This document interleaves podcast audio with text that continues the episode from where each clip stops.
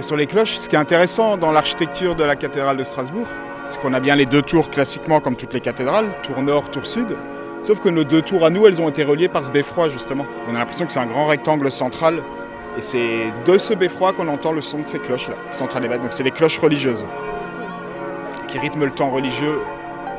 Et après on a la haute tour donc et la flèche qui couronne la tour nord. Et là nous avons les, euh, les cloches du temps, temps terrestre, temps humain, qui sonnent les heures.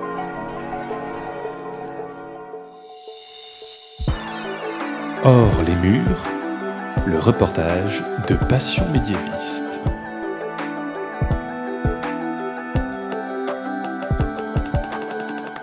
Bonjour à toutes et à tous, bienvenue dans cet épisode du podcast Passion médiéviste. Je m'appelle Fanny Cohen-Moreau et en général dans ce podcast, je vous propose d'en savoir plus sur le Moyen Âge, d'explorer cette vaste période par plein d'aspects différents avec des personnes qui l'étudient ou qui travaillent dessus d'une façon ou d'une autre.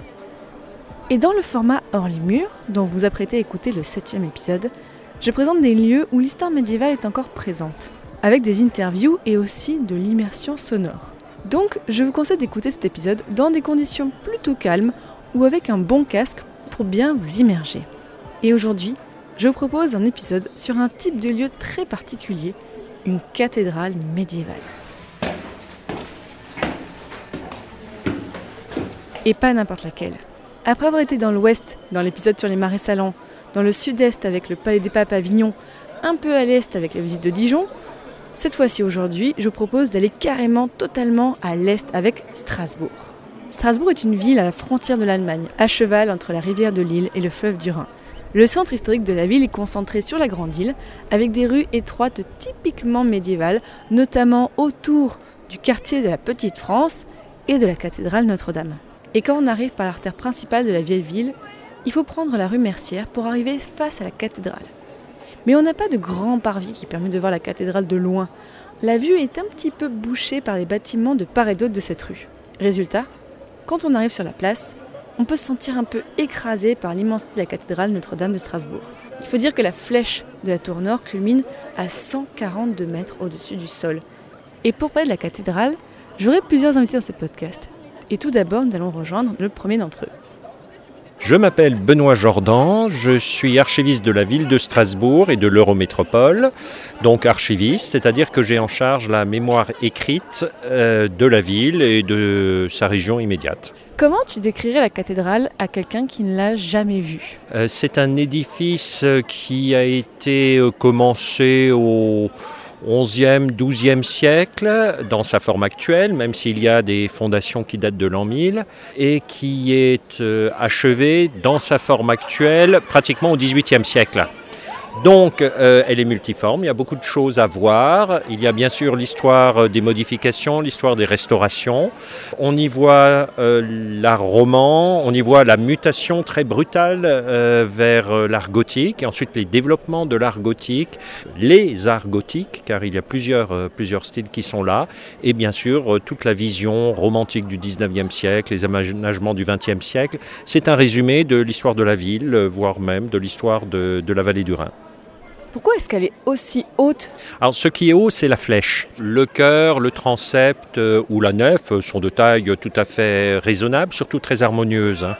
Alors pourquoi la flèche de Strasbourg est aussi haute? Ben, Tout simplement parce que les bâtisseurs l'ont voulu. Mais c'est aussi lié à l'histoire du monument. Quand euh, Hervin, le maître d'œuvre de la cathédrale, vers 1275-1277, euh, dessine son projet, et il le dessine, puis on a conservé le dessin, dessine le projet du massif occidental, il lance ensuite la construction du rez-de-chaussée de la rosace et ses successeurs vont modifier son projet petit à petit. On va aller toujours plus haut, mais c'est aussi les styles et le goût de chaque époque euh, qui, l'a voulu.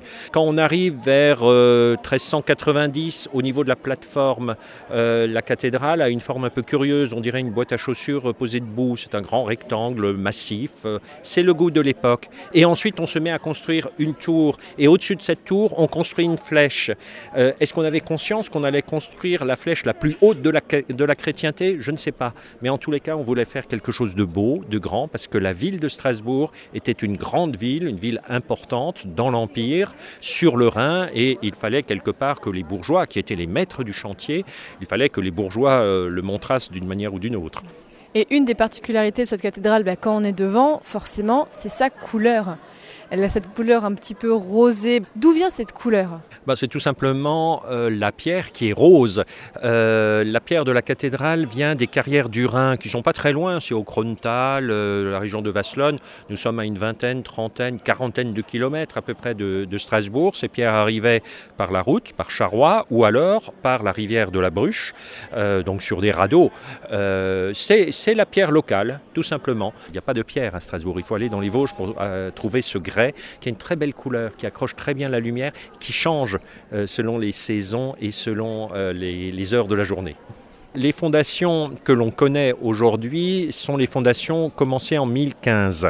Donc on est au tout début du XIe siècle. Mais euh, l'élévation du cœur dans ses parties les plus anciennes, nous sommes vers 1150.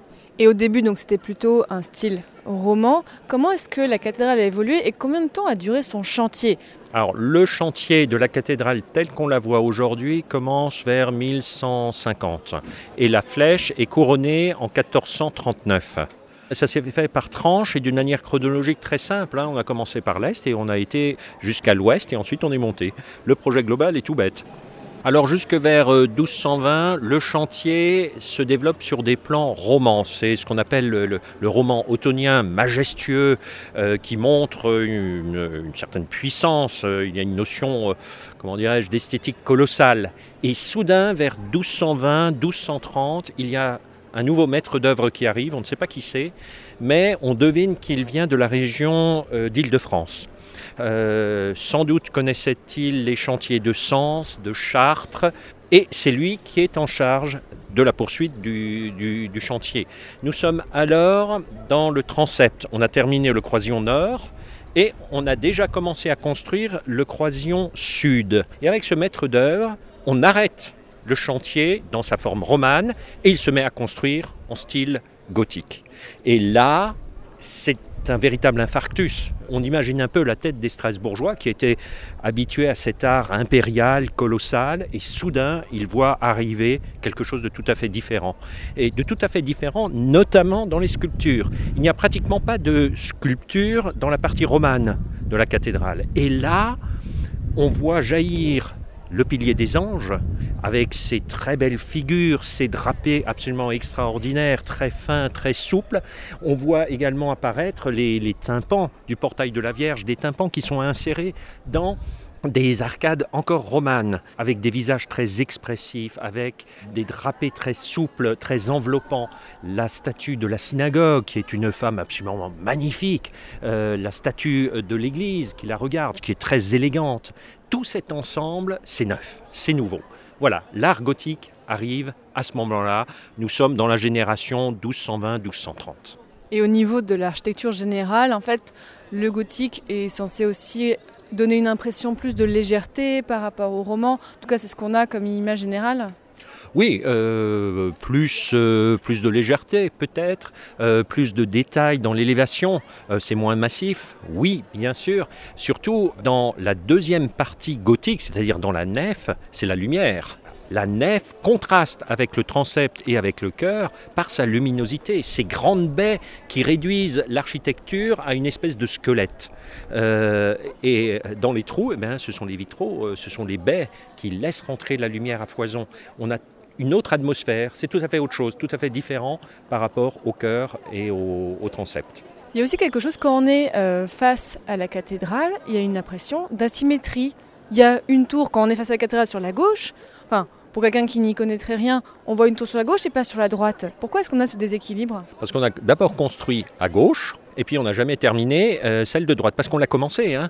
On, a, on a le début d'un escalier, on n'est pas allé bien loin, on a allé, je crois, jusqu'à deux marches. Euh, mais je pense que tout bêtement, les Strasbourgeois, quand ils ont vu ce massif surmonté de cette tour et de cette flèche, ils se sont dit, voilà une forme tout à fait exceptionnelle.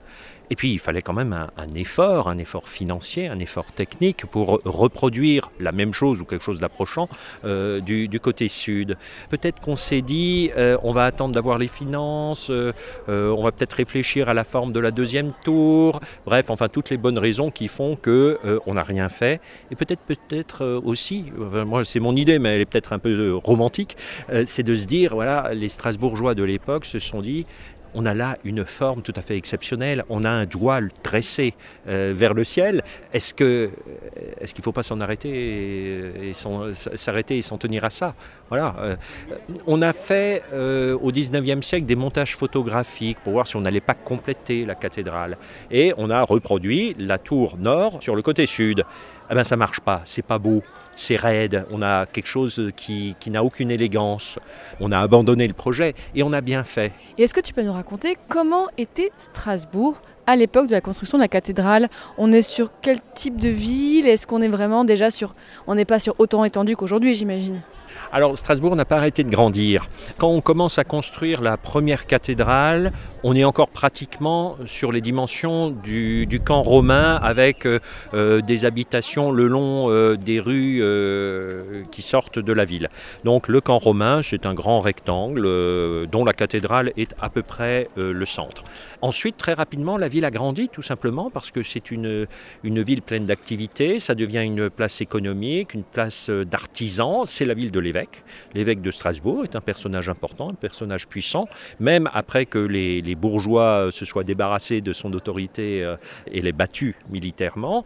La ville de Strasbourg n'arrête pas de grandir et c'est une ville riche, une ville très dense, à l'abri de ses euh, fortifications, des fortifications qui sont reconstruites au XVIe siècle et on peut dire à partir du XVIe siècle jusque dans les années 1880, la ville ne bouge plus, ne s'étend plus. Hein. donc le Moyen Âge, c'est vraiment une époque extraordinaire d'expansion, de, croissance, d'enrichissement de la ville, malgré les épidémies, malgré euh, les pestes, malgré euh, les crises sociales. Les quelques 400 ans de Moyen Âge que connaît euh, Strasbourg, ces 400 ans, c'est vraiment une période extraordinaire.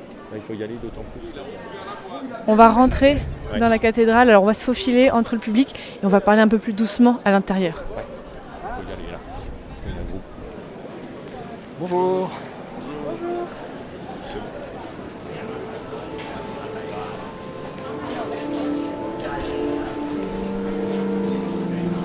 Ah.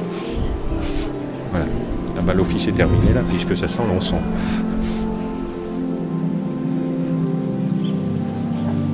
Là, on est à peu près en milieu d'après-midi, donc on voit encore là bien la lumière qui montre les vitraux. Mais effectivement, on n'est pas dans la grande lumière qu'on peut imaginer dans certains endroits et on est quand même, c'est quand même assez intime finalement. Euh, c'est assez intime, peut-être parce qu'il n'y a pas beaucoup de, soleil, mais quand on est à midi euh, au mois de juillet, hein, on est baigné de lumière. Euh, alors, on a ici à Strasbourg un ensemble de vitraux absolument remarquable, avec un, un, programme iconographique pour la nef qui est tout à fait intéressant. En rez-de-chaussée, du côté nord, nous avons les rois et les empereurs. Du côté sud, en phase 2, se trouvaient les prophètes et les évangélistes, semble-t-il. Donc ce sont ceux qui sont sur terre, les prophètes pour annoncer le royaume de Dieu, et les rois et les empereurs pour veiller à l'application du programme divin. Et dans les fenêtres hautes, on a d'un côté les saints, et de l'autre côté les saintes, c'est-à-dire ceux qui sont déjà au paradis. Il y a la cité terrestre avec ses acteurs et la cité céleste avec ses acteurs, c'est-à-dire les saintes et les saints.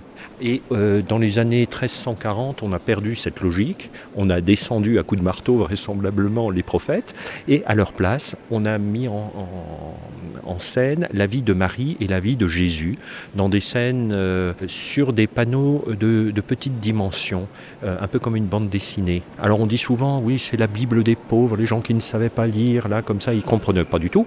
ils comprenaient très bien le sens des évangiles, parce qu'il y avait les prédications, il y avait le catéchisme et les prédications avec ces scènes, qu'est-ce qu'ils ont? Ils ont tout simplement un memento. Hein. ils ont quelque chose qui leur rappelle ce qu'ils savent par ailleurs. Et les vitraux qu'on voit ici, est-ce qu'il y en a qui datent encore du Moyen Âge? Ah oui, oui, oui. Dans la nef, pratiquement tous euh, datent du Moyen Âge, sauf ceux du Triforium, donc cette petite galerie au-dessus des arcades euh, des bas-côtés, euh, qui ont été en grande partie composés au XIXe siècle. Mais pour le reste, on a un, un ensemble tout à fait remarquable du Moyen Âge. Alors certes, quand on les a remis en place euh, après une restauration dans les années 1860-70 et après, bon, parfois il y a eu des recompositions euh, un peu curieuses et, on le voit dans les détails. Euh, on a parfois un pied euh, qui ne va pas avec l'autre pour un même personnage, mais enfin bon, c'est pas grand-chose. On a fait avec ce qu'on avait. Mais la logique est là. Alors il y a mille et un détails dans cette cathédrale, mais est-ce qu'il y aurait des détails encore médiévaux que tu voudrais nous présenter? Oh, Il y a beaucoup de, petits détails comme le personnage euh, euh, accoudé à la galerie euh, de la Cantoria, c'est-à-dire de la galerie des chantres. Voilà un petit personnage, la légende dit qu'il est là parce qu'il critiquait le maître d'œuvre qui a construit la, le pilier des anges et alors le maître d'œuvre un peu énervé l'a représenté là en disant tu attendras que ça s'écroule. Bon, il attend toujours mais en fait ça marche pas puisque le pilier date des années 1200 1930-35, alors que euh, ce personnage, lui, euh, date du 15e siècle. Donc voilà. Oh, on est du fin enfin, médiéval. Euh, ouais, mais enfin bon, c'est sympathique comme, comme histoire. Euh, ce que l'on peut voir, par exemple, ce sont les, les interruptions du chantier roman comme euh, sur les murs où l'on voit des, retombées de voûtes qui avaient été commencées et soudain interrompu. On n'a jamais détruit ce qu'avaient fait les prédécesseurs, on a complété, on a fait autrement. On voit les boches de, ce qui avait été fait. On, le voit là sur le mur euh, ouest. Là, ces trois gros boudins qui s'interrompent euh, soudainement. Et au-dessus, on a la retombée de voûte qui tombe sur un, culot qui, lui, est carrément gothique. Ce qui est très beau sur le pilier des anges, c'est la polychromie, qui à l'étage inférieur, sur les, statues de l'étage inférieur, c'est-à-dire sur les quatre évangélistes, Messieurs,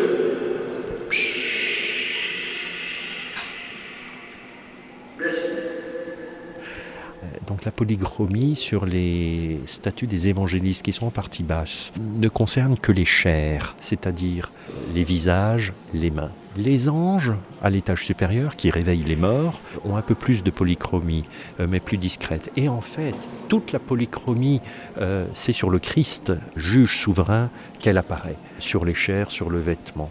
Euh, il y a donc une gradation aujourd'hui qui est, très estompée, mais il faut s'imaginer au Moyen Âge, dans une église où il n'y a pas d'électricité, où il y a quelques lampes à huile qui fument de tous les côtés, et eh ben voilà, on arrive à avoir une gradation, un effet de couleur euh, polychromatique qui devait être tout à fait remarquable. Ah, il faut voir que ce pilier des anges, c'est vraiment un coup de génie de celui qui l'a imaginé. Euh, on avait jusqu'alors des grands piliers massifs, ronds, euh, un seul fût. Là, nous avons autour du fût central quatre colonnettes principales avec quatre plus petites colonnettes insérées entre les quatre colonnettes principales. Et ce sont elles qui supportent les, statues. Euh, C'est aussi la seule représentation d'un jugement dernier dans une église. Ça, c'est une curiosité. La grille du chauffage où les gens jettent des pièces. Pendant longtemps, il n'y avait rien, personne n'y mettait. Euh, quoi que ce soit, et puis un beau jour, il y a quelqu'un qui a mis, puis quelqu'un d'autre, etc. Et finalement, euh, voilà, c'est devenu une espèce d'usage, comme à la fontaine de Trévis à, à Rome. Ça, ça veut rien pas dire. prévu à l'époque, oui. Ah non, pas du tout, c'est une bouche de chauffage. Hein. Euh, donc régulièrement, on ramasse ça. Bon, ça fait un peu de monnaie pour la cathédrale. Là, on est un petit peu au centre. Mais qu'est-ce qu'on a sous nos pieds quand on marche dans la cathédrale? Alors quand on est dans la nef, on a beaucoup de défunts. Il y a beaucoup de gens qui ont été enterrés dans la cathédrale. On n'a jamais fait de fouilles, c'est bien dommage. Mais en tous les cas, on a un tas de Strasbourgeois, des gens très bien évidemment, qui sont enterrés là sous nos pieds. Sous le chœur, il y a une crypte, c'est-à-dire une, un chœur inférieur euh, qui est vaste comme comme c'est une petite église, où se trouve d'ailleurs aussi le caveau funéraire des évêques actuels. Il faut imaginer la cathédrale dans les années 1500-1510, Geiler de Kaisersberg, Jean Geiler, euh, le grand prédicateur pré-réformateur, monté en chair. C'est pour lui qu'on a construit euh, la très belle chaire que l'on connaît. Et là, il euh, faut voir ce que c'était qu'une prédication. C'était pas seulement un quart d'heure de discours, hein, c'était une heure, deux heures de discours, avec des chants, avec des prières. Et donc c'est pour lui qu'on a construit ce chef-d'œuvre de sculpture, tout en courbe et en contre-courbe, avec des personnages d'un style gothique finissant, hein, avec ces, drapés très lourds, très creusés, des personnages qui ont en même temps des, physionomies très, très, très typées. C'est quelque chose qui est tout à fait remarquable. Bon alors ressortons de la cathédrale, on a encore des choses à dire sur l'extérieur oui, il y, a, un détail qui est assez euh, sympathique. Donc, euh, près de l'escalier euh, qui se trouve, qui fait parvis donc devant le, croisillon sud du transept. Il y a un mur de retour qui appartient à l'ancien complexe du Brouderhof, c'est-à-dire au logement des chanoines. Et là, il y a sur une pierre, il y a un texte gravé qui donne la dimension des encorbellements autorisés pour les, maisons de la ville. Voilà, donc euh, n'importe qui pouvait venir, regarder, mesurer et reporter cette dimension maximale quand il agrandissait sa maison. Donc sur cette ligne, première, deuxième, troisième, quatrième pierre. Donc là, c'était vraiment, on voit que la cathédrale avait aussi une fonction pratique ah oui, oui, dans la une ville. Une fonction euh, très, très pratique. également, devant ce portail se tenaient euh, certaines séances de, de justice. Euh, notamment de la cour euh, épiscopale. La justice se rend au Moyen Âge toujours de manière publique, c'est jamais secret. Et ici, ben, on était sur une des grandes places euh, de la ville, donc c'était normal qu'on y rendit la justice. Après avoir parlé de l'histoire de la cathédrale en général et être rentré à l'intérieur avec Benoît Jordan, je propose qu'on rejoigne notre deuxième invité.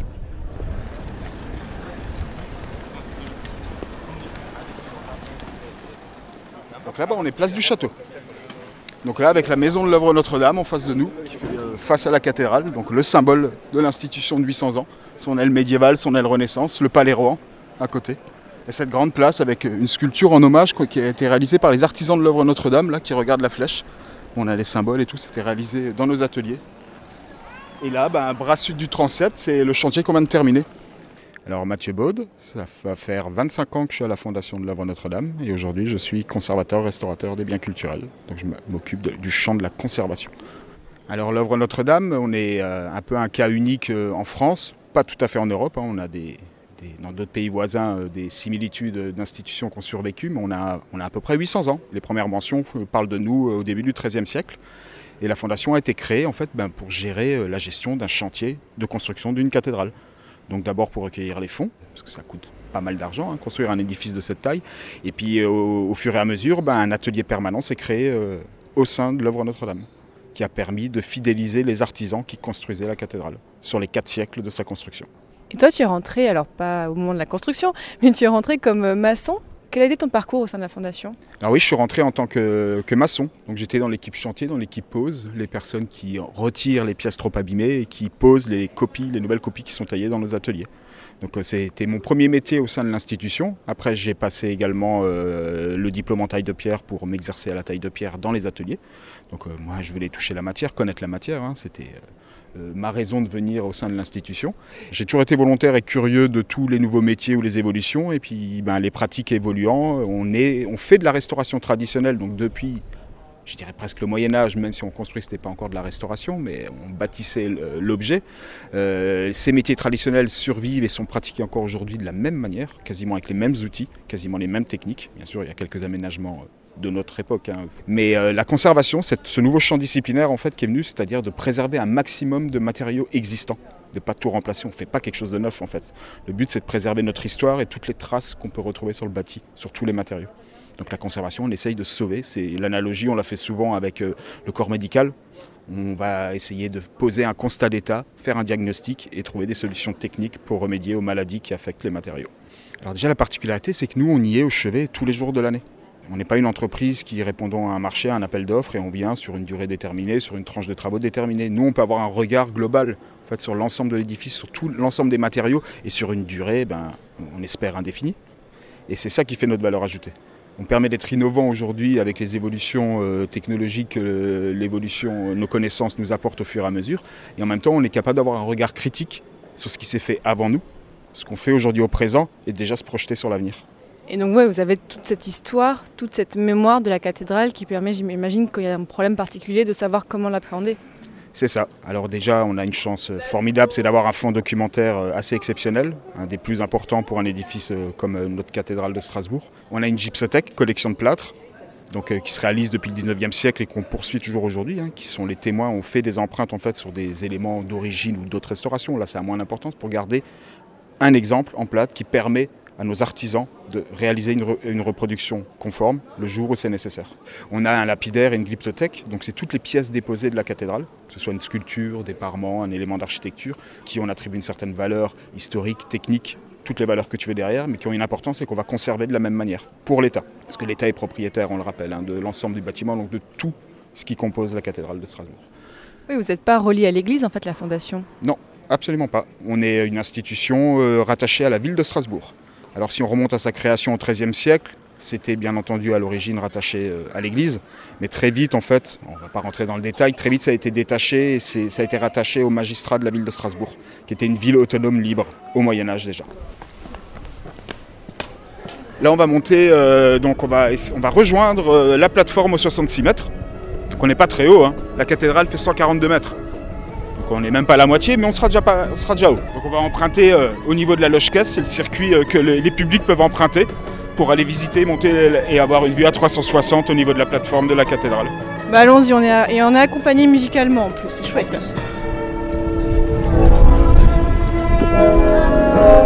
Bonjour.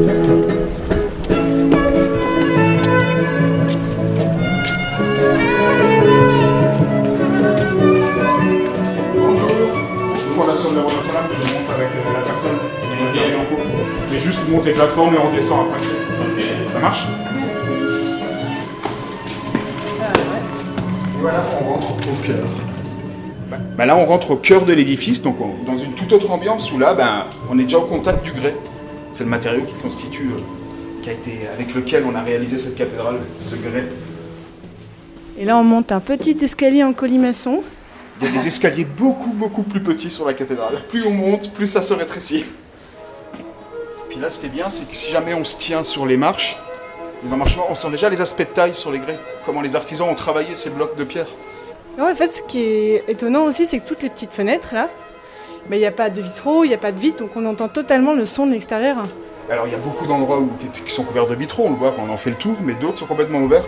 C'est important aussi pour la préservation des matériaux, que ce soit ventilé régulièrement. Il y a combien de marches en tout là? Jusqu'à 66 mètres Bon, On est à plus de 300, 340. Là, quand on est dans ces tourelles, ce qui est toujours intéressant, c'est qu'on voit aussi d'autres matériaux qui servent à la construction, qui sont moins visibles en général. On parle toujours de la pierre, mais une cathédrale, ça tient pas sans le métal. Et là, on peut constater des agrafes. Il faut imaginer que dans chaque pierre, même si c'est pas vu à l'œil, il y a un élément métallique qui relie d'une une pierre à une autre.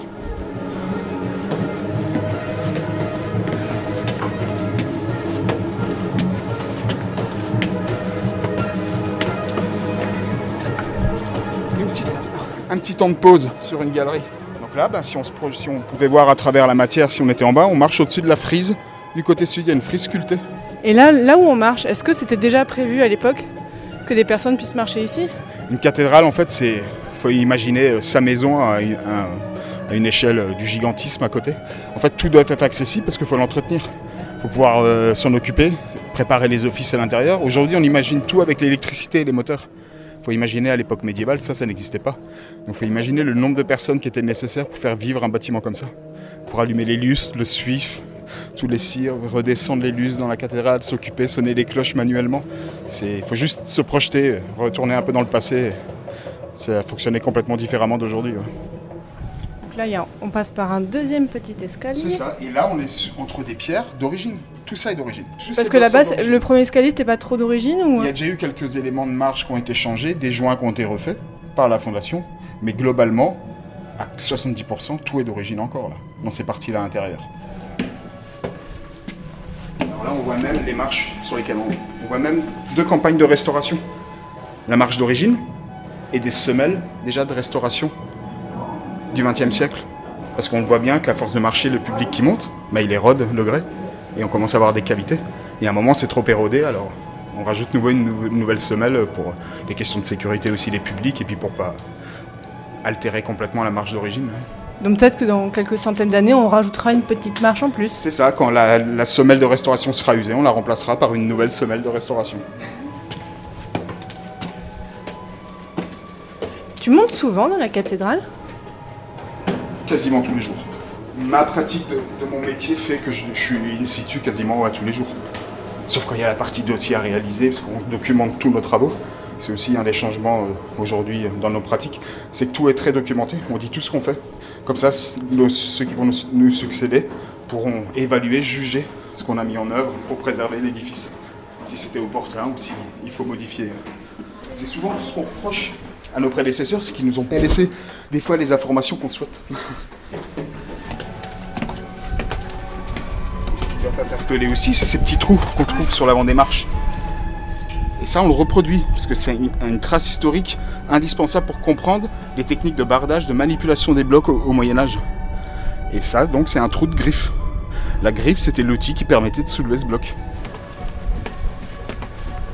Là, ce que j'aime bien dans les grès, on peut les voir, il y a une nuance, une palette de couleurs assez impressionnante. On dit toujours la cathédrale de grès rose. On a des grès jaunes, des grès rouges, roses, bruns, jaune veiné, bigarré. Il y a vraiment toutes les teintes. Une dernière ligne droite.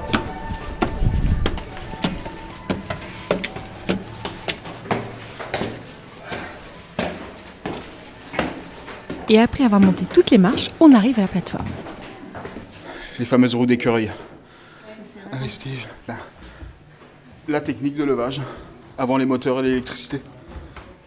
Aujourd'hui, on rigole avec nos hamsters dans les roues. Ben là, on mettait des êtres humains là-dedans et ça faisait le même effet. Je caricature, mais c'est exactement ça. Il y a des, des espèces de marches à l'intérieur. On mettait des personnes, des artisans, et avec le système de cordage en chambre, chaque tour s'ouvre d'en haut jusque dans la cathédrale. Imaginez, il y a des oculus. Chaque endroit, tout permet, avec ces systèmes de levage, ça permettait de soulever ben, ces blocs de pierre, parfois de plusieurs tonnes, et de les emmener, de poursuivre la construction à des hauteurs 66 mètres, 90 mètres, 100 mètres, jusqu'à 142 mètres. Là, on est dans l'ancienne maison des gardiens. Alors, ça porte encore ce nom parce que ça avait une fonction. La cathédrale étant le point le plus haut de la ville de Strasbourg, bah, c'était un poste de guet, un poste de surveillance en cas d'incendie dans la ville, en cas d'attaque d'armée, en cas de problème particulier. Il y avait toujours des gardiens qui surveillaient la ville à 360 degrés et qui pouvaient signaler avec le tosquin, avec différentes cloches, telle problématique, pour que ça y ait des interventions rapides ou une protection du système. On voit que c'est pas que un édifice religieux. Non, ça a toujours eu une fonction politique, des fonctions usuelles pour la vie de la, de la cité, en fait. Ça, ça cumule beaucoup de fonctions, une cathédrale. C'est pas juste culturel. Aujourd'hui, en plus, c'est culturel, scientifique. Maintenant, euh, ça sert de laboratoire.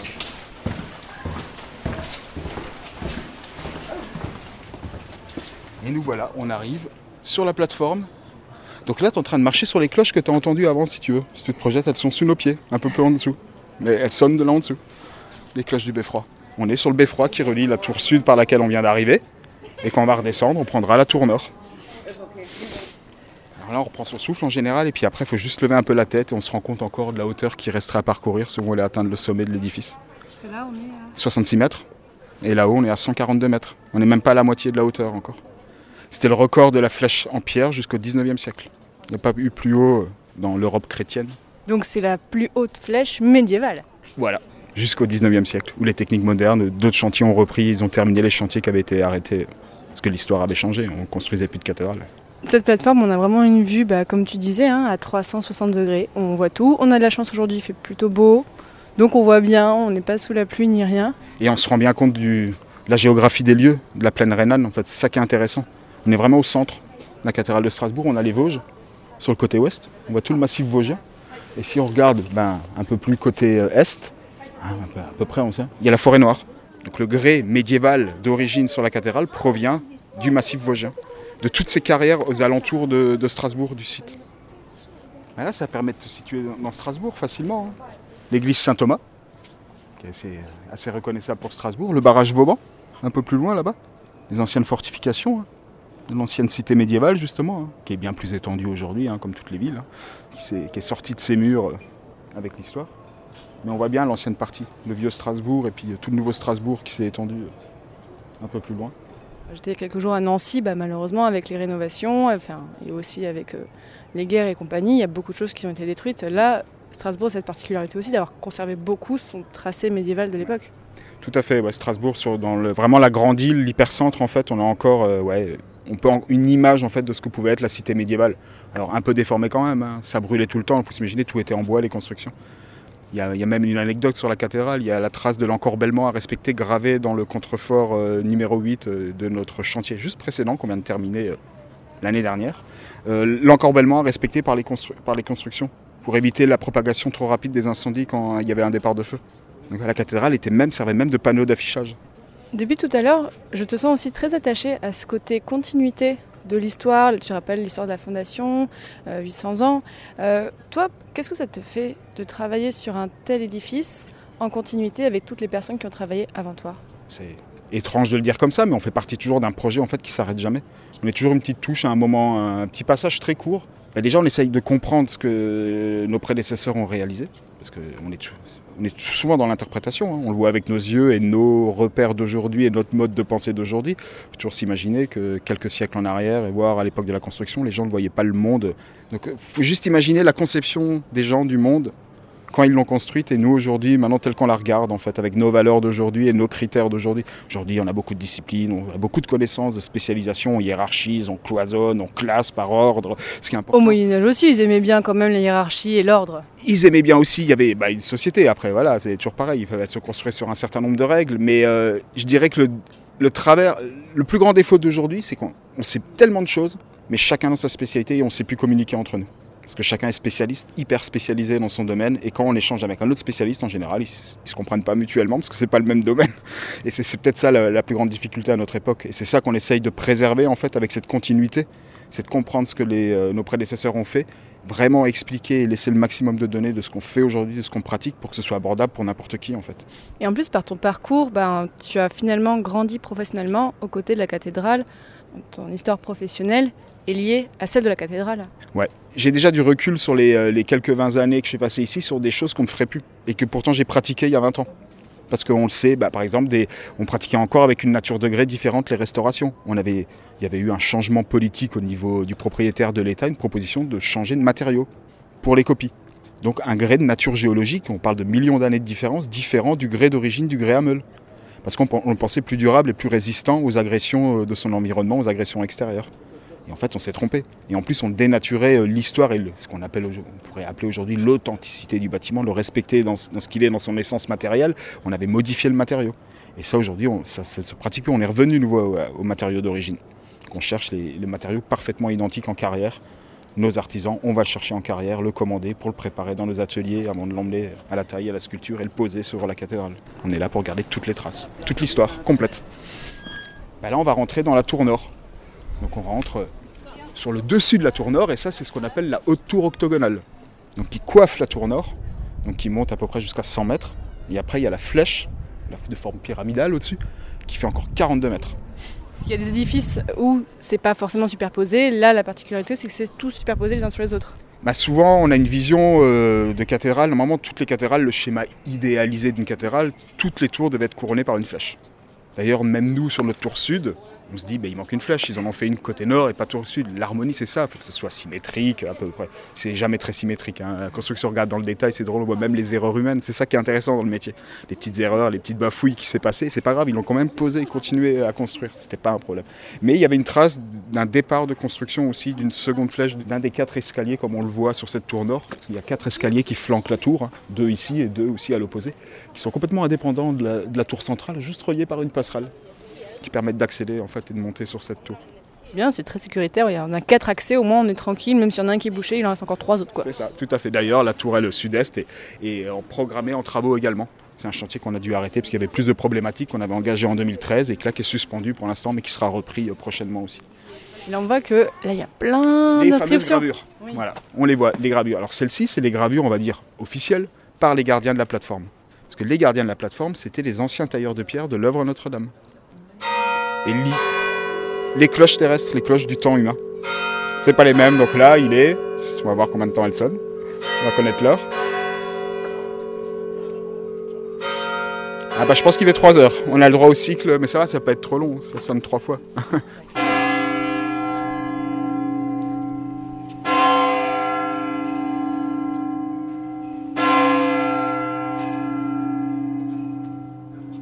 c'est pas fini. Faut le rappeler, si jamais ceux qui n'avaient pas entendu. Donc. Voilà. Une autre cloche qui rappelle que c'est bien 3 heures.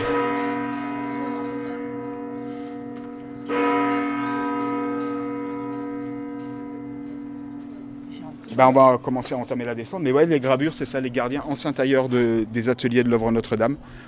L'histoire raconte qu'avec les problèmes de santé par rapport à ces métiers difficiles, ils étaient à un moment, euh, je dirais, orientés pour s'occuper de la cathédrale, de sa maintenance et de son fonctionnement, et donc euh, aussi euh, du poste de gardiennage. Et certains visiteurs qui avaient, on imagine, une certaine aisance, une place sociale importante, se permettaient de payer leur service pour qu'ils gravent là, leur on voit- visite. On voit qu'il y a beaucoup d'inscriptions du XVIIIe siècle. Ouais. Ouais, c'est surtout du XVIIIe siècle de ce que Sur je vois. cette partie, ouais. On en a trouvé des anciennes qui pouvaient remonter jusqu'au 16e à certains endroits de l'édifice, mais sur cette partie, ouais, beaucoup. À plusieurs endroits. Il y a Goethe qui est passé aussi. Newton Goethe. Ici. Et il y en a une à l'intérieur encore. Il y a plusieurs euh, personnes dites célèbres aujourd'hui, dont on a retenu le nom, euh, qu'on pu aussi graver sur la cathédrale, euh, comme un touriste d'aujourd'hui. Là, tu vois, on parlait de problématiques de sel, de pollution qui attaquent les grès. Là, tu as un exemple où j'ai commencé à travailler, où on voit les altérations, on perd les gravures. On voit l'épiderme du grès se détacher, en fine couche et tomber et disparaître. Et on perd au fur et à mesure de ces agressions ben, ces gravures historiques. Donc voilà, là tu as un exemple de ce que c'est nos métiers, de ce qu'on fait pour la cathédrale, essayer de préserver toutes ces traces, de comprendre pourquoi ça s'altère et de trouver une solution pour y remédier et pas perdre toutes ces traces historiques. Et ça, à l'échelle euh, de ce volume, euh, voilà, tu peux imaginer le temps que ça prend. Alors si tu lèves les yeux, juste ici, entre les échafaudages, puisqu'ils sont encore là à cause de notre futur chantier, tu vois encore une voûte perchée tout là-haut, là-haut, là-haut. Ce qu'on appelle la voûte festonnée, la voûte qui termine la haute tour. Donc au-dessus de cette voûte, ben, c'est la flèche qui démarre, les 42 mètres de flèche en pierre.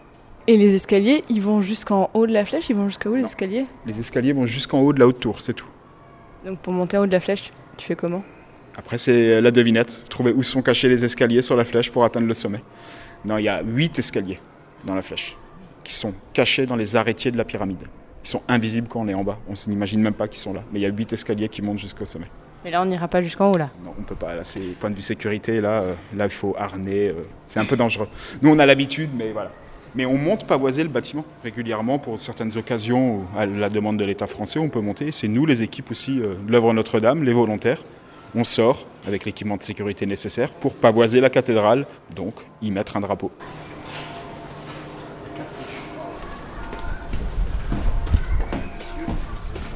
Là, on redescend. Là, on redescend. Cette fois-ci, par la tour nord. C'est le circuit euh, qui permet voilà, au public euh, de monter et descendre en toute sécurité sans se croiser. Je te parlais des grès différents. Ça, c'est un des grès, le grès vosgien, qui n'est pas le grès à meule d'origine. Mais ça, c'est des restaurations voilà, des années où on, employait ce grès euh, en lieu et place. Et donc, toute cette cage d'escalier est faite avec ce grès de substitution. Il a un grain beaucoup plus grossier, beaucoup plus gros. C'est un grès, euh, ce qu'on appelle quartzique. C'est complètement différent. c'est beaucoup moins dans la finesse. Alors quand on voit la finesse des sculptures ou des, euh, euh, chapiteaux à feuillage de chênes, de vignes, où c'est très fin, où on, représente la réalité, sculpté et taillé dans le grès, avec ce grès-là, c'est beaucoup plus délicat. Là, on surplombe les toits de la Grande Nef, la tour néo-romane de Gustave Klotz, architecte du 19e.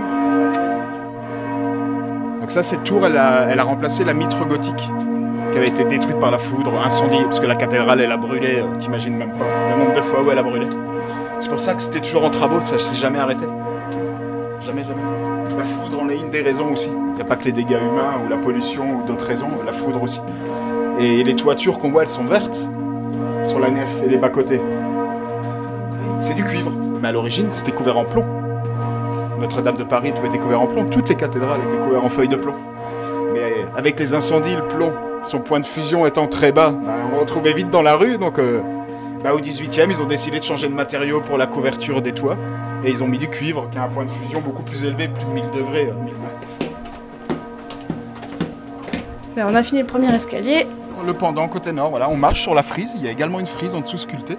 Donc là, qui représente la frise christianisante, les éléments euh, du Nouveau et de l'Ancien Testament. Et côté sud, c'était la frise dite, euh, symbolique, parce qu'elle représente un peu les vices des humains, en fait. Le jeu, la passion, la violence, en fait, c'est représenté avec des centaures. C'est celle qu'on a Là, on voit, une petite sculpture un peu proche. Il y a beaucoup, hein, tout le long, hein, des chimères. Donc là, c'est animaux fabuleux, animaux réels. On a tout. On a vraiment une faune, une biodiversité qui sont sculptés dans les grès, qui représentent la vie qu'ils avaient autour d'eux, et qui sont sculptés dans le, dans le grès. Et là, elles- sont médiévales? Ça, c'est des restaurations. Ouais. Les deux là sont des restaurations déjà. On le voit à la nature de grès, c'est le grès dont je te parle de substitution. Mais là, en face, tu as, des chimères d'origine. Ouais, parce qu'en fait, on voit- on voit Sur qu'au la 19e, il y en a plein qui ont été rajoutés, un, un peu néo-gothiques, mais là, il y en a quand même qui datent de l'époque médiévale. euh, Beaucoup. On a encore beaucoup ici qui sont sur l'édifice même, souvent des bas-reliefs, hein, pas des sculptures en ronde bosse, celles-ci sont plus exposées. Donc les rondes bosses, souvent, elles ont été déposées de manière préventive. C'est aussi une des, un des choix restauratifs de déposer préventivement les originaux sculptés en ronde bosse au musée de l'œuvre Notre-Dame, pour les mettre à l'abri euh, justement des agressions extérieures. Mais là, on va pas démonter euh, le contrefort euh, nord euh, pour enlever les bas-reliefs et les mettre. Donc celles-ci, elles restent. Puis elles sont à l'abri. Il y a une corniche, il y a un larmier qui protège l'architecture. Tout est pensé pour protéger quand même. L'architecture, elle a une fonction. Il y a de l'esthétisme, bien sûr, mais les priorités de tout ce qui est en place, c'est fonctionnel en fait. C'est un rôle, d'une manière ou d'une autre.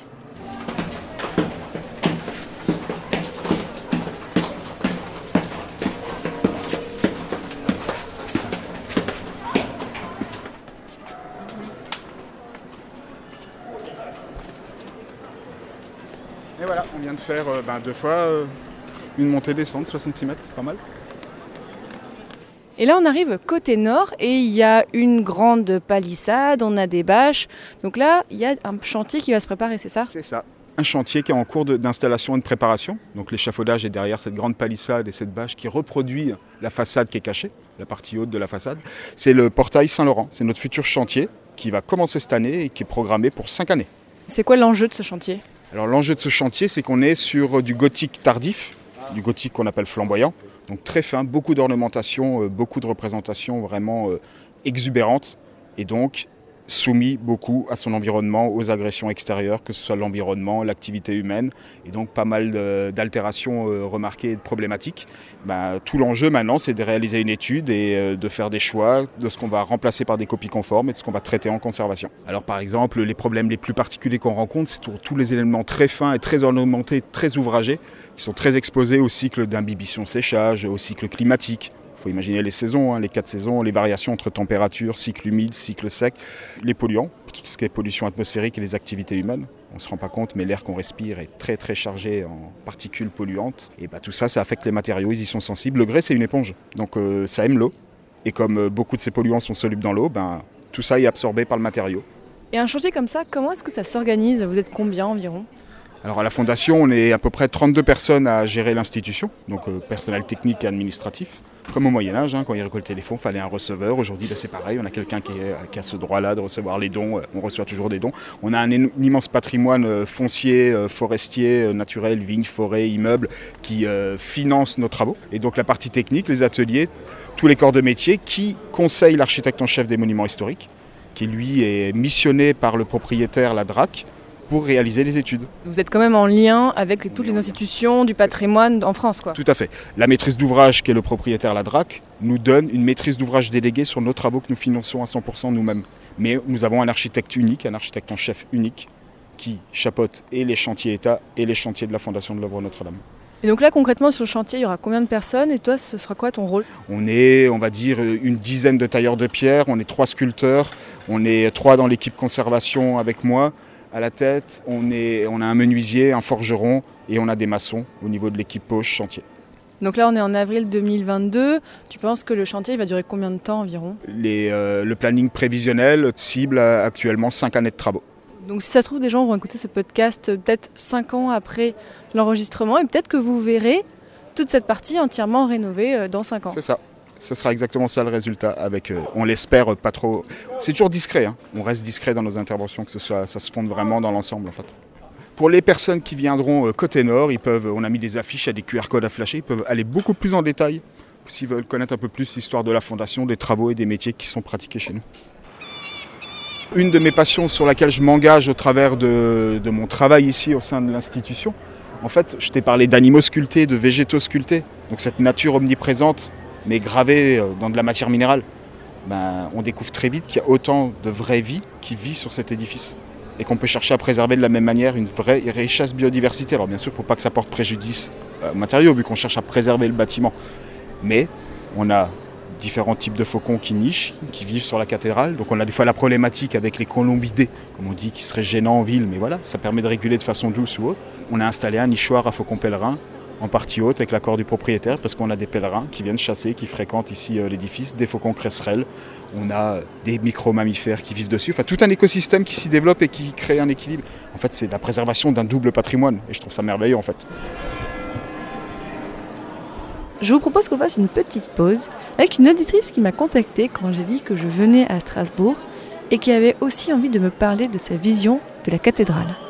Bah, je m'appelle Marina, j'ai 24 ans et je suis actuellement étudiante en patrimoine à, Paris et aussi en stage euh, à Strasbourg au musée d'art moderne et contemporain. Dès mon arrivée, en fait, on m'a présenté la cathédrale comme un point de repère, aussi un lieu de refuge. Voilà, les Alsaciens et les Alsaciennes euh, surnomment la cathédrale Mouti quand on sort en soirée ou quand il y a un passage un peu à vide dans les études, bah, la cathédrale, ça reste toujours le point de repère euh, pour se retrouver dans la ville, voilà, de se donner rendez-vous avec des amis. C'est le lieu, euh, voilà, le lieu central de, la ville de Strasbourg. Et après, euh, je pense aussi les gens ils vont pas assez au musée de l'œuvre Notre-Dame parce que vraiment il y a tout qui est expliqué. Il y a aussi tous les dessins euh, voilà, parce que c'est une ressource assez rare. Il y a tous les dessins pour préparer la construction de la cathédrale. Ça, c'est assez rare. Bah, il faut absolument les voir en fait, parce que c'est vrai qu'on admire beaucoup l'architecture, la rosace qui est sublime, et aussi l'horloge euh, astronomique. Mais euh, juste à côté, bah, il y a le musée qui est vraiment un, lieu de pédagogie assez incroyable. Voilà, parce que je m'intéresse aussi à la médiation. Et je l'ai refait la semaine dernière, enfin, il n'y a pas si longtemps que ça, et je me suis rendu compte qu'il y avait des chefs-d'œuvre et que finalement Strasbourg comptait beaucoup pour le Moyen-Âge. Et pour finir cet épisode, on retrouve de nouveau Benoît Jordan. Est-ce qu'il existe quand même des légendes, ou en tout cas des histoires particulières qui se racontent autour de la cathédrale? Ah oui, il y a un tas de légendes urbaines. Alors il y a une légende qui dit qu'il y a un lac sous la cathédrale. Bon, Strasbourg est construit euh, sur une île, mais le Rhin n'est pas loin. Et le Rhin est en dessous. Enfin, la nappe phréatique euh, est peut-être à 8 mètres, 10 mètres euh, sous le niveau du sol. Donc oui, il y a de l'eau, bon, mais il n'y a pas de lac. Ça c'est certain, il n'y a pas de rivière souterraine, ça c'est aussi sûr. Il y a l'histoire du cheval du diable, c'est le courant d'air qu'il y a constamment autour de la cathédrale. Qu'on entend peut-être un petit peu là au micro. Oui, oui, oui, en hiver il est particulièrement agressif le cheval. oui, et en été c'est assez rafraîchissant. Et puis il y a euh, plus récemment le rayon vert euh, qui a fait fantasmer beaucoup de monde, mais qui en fait est une erreur de restauration des années 1960. On C'est quoi cette histoire de rayon vert en quelques mots? Alors le rayon vert, c'est un phénomène tout à fait euh, simple. Dans le triforium, c'est-à-dire la petite galerie qu'il y a entre les grandes arcades des bas-côtés et les fenêtres hautes de la nef, dans le triforium, donc il y a dans une baie la représentation d'un des ancêtres du Christ, qui s'appelait Judas. Bon, et euh, ce personnage qui a été créé au 19e siècle, donc déjà le Moyen Âge est hors jeu, eh bien euh, ce personnage a une attitude euh, avec le doigt pointé vers sa chaussure. Il semblerait qu'il monte sa chaussure, enfin sa savate, ce ce qui n'est pas évident du tout d'ailleurs. Enfin bon. Et cette savate, dans les années 1960, reçoit un nouveau vert de couleur verte.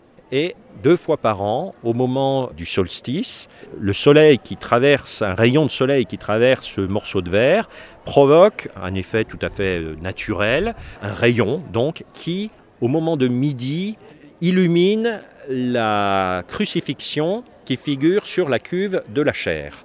Alors des rayons jaunes, verts, rouges, bleus, de toutes les couleurs, on en a plein la cathédrale. Et c'est normal, euh, c'est une cage euh, de verre, hein, c'est comme, euh, comme la Sainte-Chapelle, voilà, c'est exactement la même chose. Et dans toutes les églises, il y a des phénomènes de ce genre-là. Alors il y a quelqu'un qui a remarqué que ça arrivait donc à ce moment particulier de l'année et qui a dit que très certainement c'était au Moyen Âge, qu'on avait imaginé un tas de choses. Bon, ça tient pas la route, la chaire a été construite après, après le Triforium, euh, 200 ans après le Triforium. Le vitrail a été mis en place au 19e siècle, euh, c'est-à-dire bien après la construction de la chaire et du Triforium, et le verre lui-même, qui donne ce rayon, euh, a été mis en place dans les années 1960. Donc ça tient, à- ce sont des élucubrations, mais ça fait, ça fait fantasmer. Certains se sont rendus importants avec ça. Tu travailles aussi beaucoup sur la cathédrale, bah, dans les archives. Qu'est-ce que les archives nous permettent de savoir sur la cathédrale? Alors, nous avons la chance d'avoir à Strasbourg la plus belle collection de plans anciens qui remontent euh, au XIIIe, XIVe, XVe siècle. Alors ça, ce sont déjà des documents exceptionnels pour connaître la manière dont les maîtres d'ouvrage et les maîtres d'œuvre euh, des temps anciens concevaient leur travail.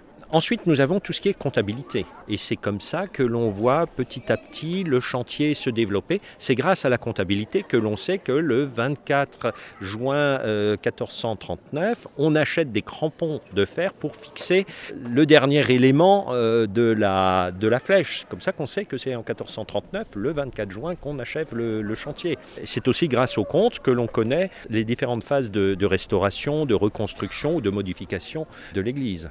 Et pour le 19e siècle, toute la correspondance des architectes de la ville, des services en charge des monuments historiques, qui échangent sur la manière de conserver, de transformer, de protéger la cathédrale. Et est-ce qu'il reste encore des choses à comprendre sur cette cathédrale à travers les archives? Oh bah, il y a beaucoup de choses qu'on n'a pas encore regardées, ou parfois les archives ne disent pas, ne disent pas tout. Hein. Les archives, elles, n'éclairent peut-être pas beaucoup sur euh, les périodes les plus hautes, mais quand même. Donc s'il y a des personnes qui veulent faire des études d'histoire, des masters ou des thèses, et qui voudraient travailler sur la cathédrale, il y a encore des choses à étudier, il y a encore des choses à faire. Qui viennent seulement, il suffit de savoir l'allemand euh, ou le latin. Merci beaucoup Benoît Jordan. Euh, je mettrai sur le site passionmédiéviste.fr un article de toute façon en lien avec cet épisode parce que tu as écrit et tu as collaboré à des ouvrages sur la cathédrale. Donc si des personnes veulent en savoir encore plus, je mettrai tout ça. La, cathédrale, c'est un sujet inépuisable. Qu'on a commencé à y travailler, euh, on ne peut plus s'arrêter. Voilà, c'est une très douce drogue d'ailleurs. mais on n'arrive pas à s'en sevrer, ça c'est certain. Merci. Merci beaucoup.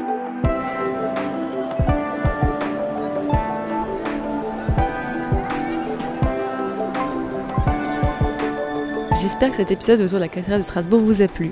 Si vous avez aimé ce format, je ne peux que vous conseiller d'aller écouter les autres épisodes du format Hors les murs de Passion médiéviste. Tous les épisodes sont à retrouver sur mon site passionmédiéviste.fr. D'ailleurs, sur le site, il y aura un article qui accompagnera cet épisode avec des photos et un petit parcours de visite si vous voulez écouter cet épisode tout en visitant Strasbourg et sa cathédrale. D'ailleurs, si l'histoire des cathédrales en général vous intéresse, début 2021, j'ai fait une série d'épisodes sur la cathédrale Notre-Dame de Paris pour parler de son histoire médiévale, de sa construction, des enjeux autour de la conservation, avec plein d'angles et de personnes avec des métiers différents.